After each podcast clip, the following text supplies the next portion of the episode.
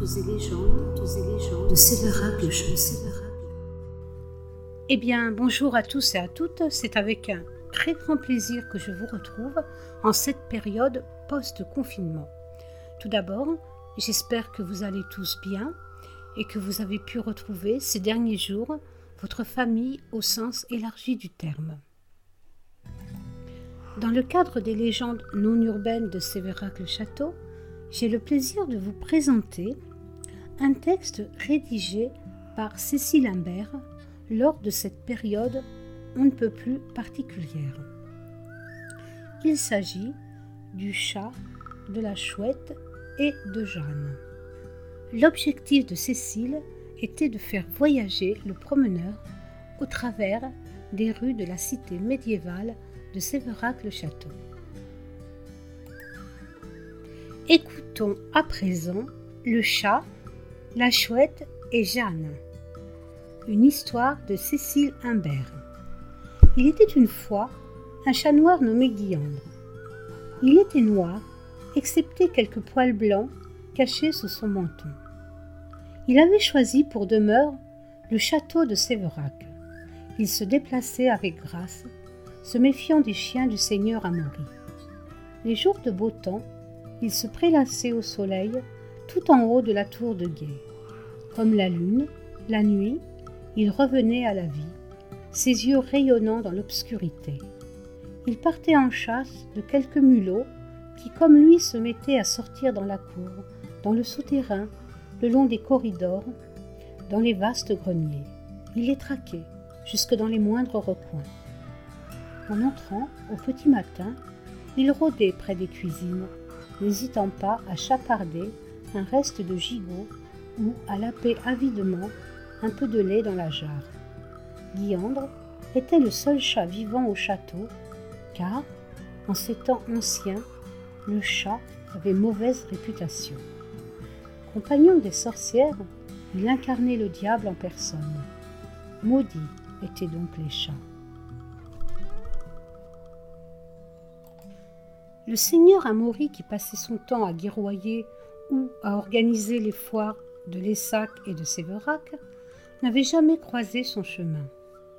Or, un jour, ce seigneur revenant à cheval, accompagné de ses chiens, se trouva face au chat. Surpris dans son sommeil, ce dernier se sentit menacé. Il hérissa ses poils pour paraître plus gros, fit le dos rond, sortit ses griffes. Les chiens, peu habitués à cette rencontre, voulurent l'attaquer. Une poursuite effrénée s'ensuivit. Le Seigneur ordonna aux gardes de se saisir de cet animal diabolique. Ceux-ci, engoncés dans leur costume d'apparat, ne purent l'attraper. Attrapez-le, brûlez-le Les longues pattes puissantes de Guillandre lui permirent de se dégager de cette situation délicate. Il fila à toute allure pour se réfugier au fait du grand tilleul. Il n'était plus à la portée des chiens. À la tombée de la nuit, il rejoignit la lune montante sur le toit de la salle des hommages. Il se déplaçait avec aisance dans les ténèbres. Des ombres bleutées se dessinaient sur les murs, valsant tel un ballet de sorcières. Un jour que notre chat descendait nonchalamment les escaliers en colimaçon et très étroits de la tour, il fut saisi par un garde et jeté aux oubliettes. Il resta là plusieurs jours. Il était évident que l'on attendait la Saint-Jean pour le brûler, comme il était coutume. N'ayant rien à manger, il maigrissait de jour en jour. Il maigrit tant et si bien qu'il put se faufiler hors de sa prison. Du haut de l'escudédou, il découvrit alors la cité. Les rayons du soleil réchauffèrent son corps décharné. Mais il ne faisait pas bon traîner par ici. Il longea les ruelles pavées, traversa un passage voûté. L'étripe-chat d'un soupirail ne l'empêcha pas de se réfugier dans une cave. Épuisé, il s'y endormit son estomac tiraillé par la faim l'incita à sortir de cet endroit obscur. Les cris des charretiers, les harangues des marchands ambulants, le martèlement du maréchal Ferrand le tintamarre des enfants les frayèrent tout comme des animaux, cochons, poules, moutons, chiens errants, qui divaguaient au milieu des passants. Où était le calme des remparts? Et la cour d'honneur du château La faim, toujours plus forte, le tenaillait. Il chipa un morceau de viande sur un étal. À ce moment-là, deux cavaliers se frayèrent un passage dans la grande rue, bousculant tout le monde. Le diable est de retour, le diable est de retour, il s'est transformé en chat noir. Certains habitants firent le signe de la croix pour chasser le diable, peut-être accompagné de ses diablotins. Mécréants, laisserez-vous ce satané diable accomplir ses méfaits? Saisissez-le impérativement afin qu'il soit brûlé sur le bûcher de la Saint-Jean. Obéissez au seigneur Amaury de Séverac. Certaines personnes étaient terrorisées. Leurs visages devinrent livides. Quel malheur allait-il leur arriver? D'autres, cependant, ne ressentaient pas la même chose au sujet du chat, sachant qu'il était utile, chasseur de souris, protecteur des récoltes. Pour les plus malins encore, sa fourrure pourrait être vendue. Guiandre n'avait pas eu le temps de voir tous ces visages il grimpa avec agilité sur le toit d'une belle demeure. Il était tranquille. Prenant son courage à quatre pattes, il sauta sur le rebord de la fenêtre à meneaux, puis dans la ruelle. Il se mêla à la cohue en se faufilant à pas feutrés entre les badauds tout agités par cette nouvelle. D'un naturel curieux, notre chat continua la découverte de la cité. Il emprunta d'étroites ruelles, des passages voûtés, vaste terrain d'exploration pour lui, la moindre ouverture l'invitant à fureter. Arrêté par un bruit d'eau, il voulut s'approcher de la fontaine. Près de celle-ci se tenait un garde. Méfiant, Guiandre descendit près du lavoir. Là, ce fut le battoir d'une lavandière qui faillit lui rompre l'échine. Il fila à l'opposé et profita d'une porte entr'ouverte en haut de quelques marches pour se mettre à l'abri. Personne dans cette charmante maison.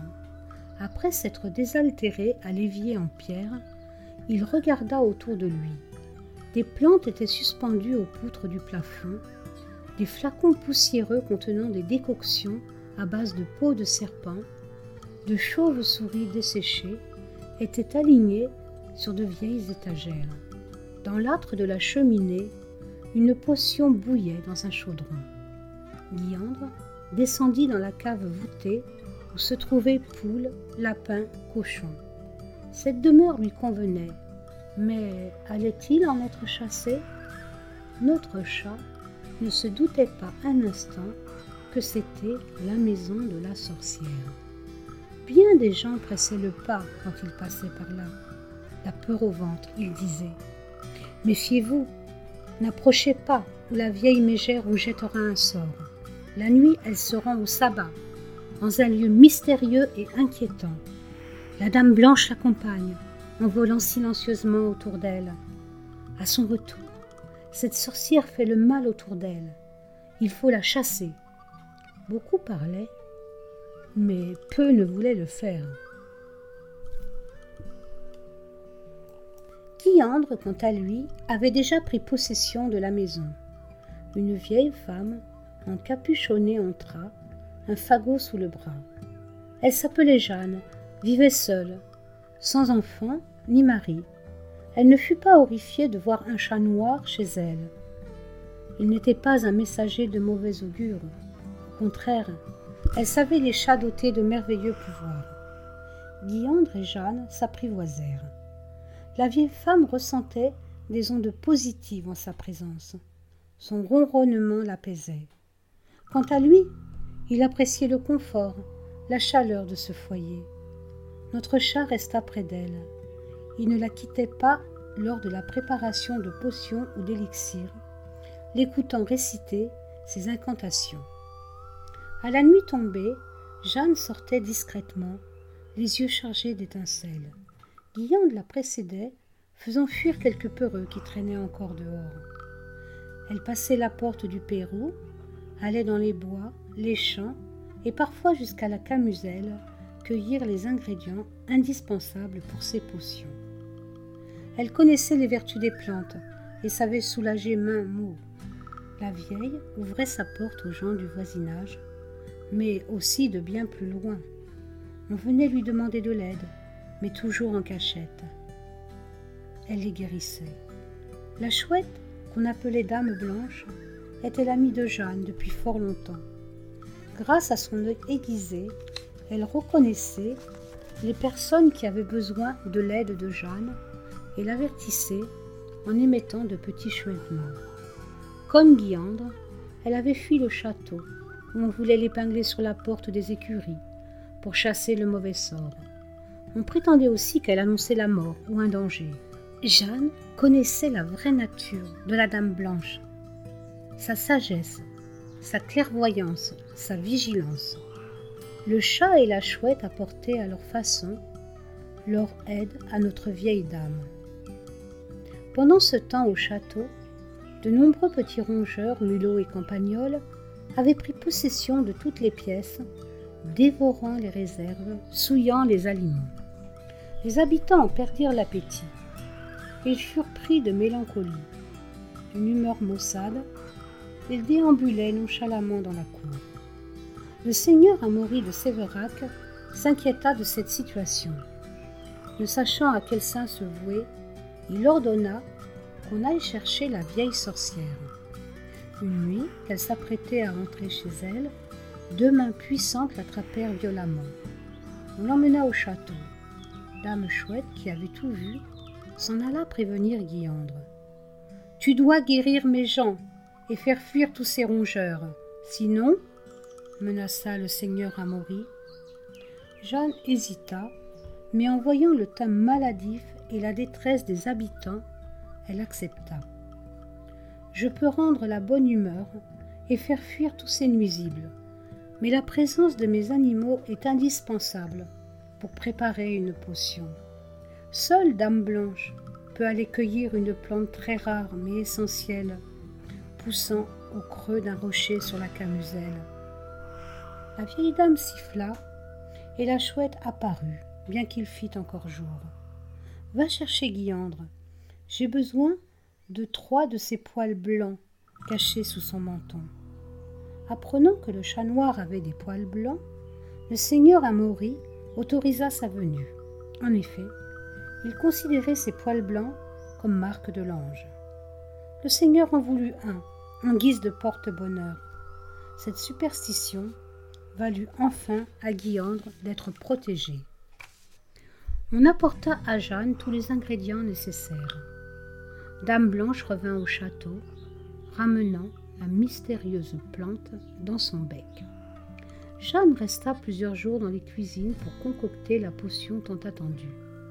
Guillaume et Dame Blanche, pouvant évoluer librement, les rongeurs indésirables désertèrent vite les lieux la potion prête, tout le monde en profita. Au fil des jours, les habitants retrouvèrent l'appétit et surtout leur joie de vivre. La vie redevint douce et agréable au château. La vieille femme fut acclamée. Sa curiosité à connaître les plantes lui avait permis de préparer un bon remède. Le Seigneur lui offrit de rester vivre au château. Elle préféra cependant retourner dans sa petite maison au cœur de la cité. Elle n'eut plus le besoin de sortir en catimini, n'étant plus considérée comme une sorcière. Jeanne vécut heureuse auprès de Guillandre et Dame Blanche, continuant d'apprendre le pouvoir des plantes et de soulager les maux. J'espère que vous avez eu autant de plaisir que moi à écouter cette histoire. N'hésitez pas à laisser quelques commentaires sur notre page Facebook Contes et légendes non urbaines de Séverac le Château. J'aurai grand plaisir à vous retrouver prochainement pour un nouveau podcast. En attendant, prenez bien soin de vous.